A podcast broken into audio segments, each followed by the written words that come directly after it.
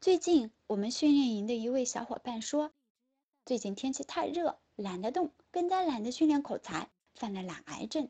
作为助教啊，这件事情呢就相当棘手了。我总不至于跑到你所在的城市去给你降温吧？哎，但是过了几天，居然发现他的懒癌不治自愈了，开始积极行动了。是什么原因导致的呢？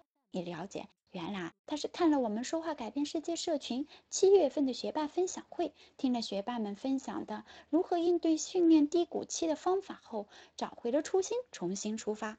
你有没有发现，在这里有一个关键点？他是从别人的经历中重新清晰了目标，然后呢，开始积极的行动。这其实就是一个目标管理啊。